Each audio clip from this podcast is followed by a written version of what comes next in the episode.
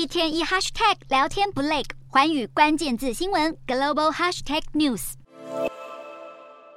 美中关系持续恶化，但现在两国高层官员正在寻求恢复理性沟通。美国国家安全顾问苏利文近日与中共中央外事委办公室主任王毅在奥地利维也纳会面。一名美国官员透露，两人在两天的会晤当中，坦率地长谈了八个小时，触及议题包含两岸、乌俄战争等。白宫表示，双方会面达成共识，表明维持沟通管道畅通的重要性。针对两岸议题，苏利文则重申美国致力遵循一中政策，反对任何一方单方面改变现状。这场会晤是今年一月间谍气球事件爆发后，美中高层首度会面。当时美方指控中国的间谍气球飘进领空，引爆美中关系冷冻。美国国务卿布林肯还大动作延后访中行程。北京当局则对美方表达强烈抗议。不过这几周以来，美中两方似乎在想办法恢复对话。有媒体报道，苏利文和王毅三月就曾经通过电话，而日前美国驻中国大使伯恩斯也密集会见中国外交部长秦刚等高官。布林肯则透露，有意重启被中断的访中行程。随着美中寻求关系回温，近日有消息传出，拜登总统正在安排与中国国家主席习近平通话。不过，中国外交部却冷回没有相关消息，还强调美中保持沟通。关键的一点是，美方不能一边求和，一边却又对中国打压遏制。美中要修复关系，恐怕还要解决许多难以跨越的阻碍。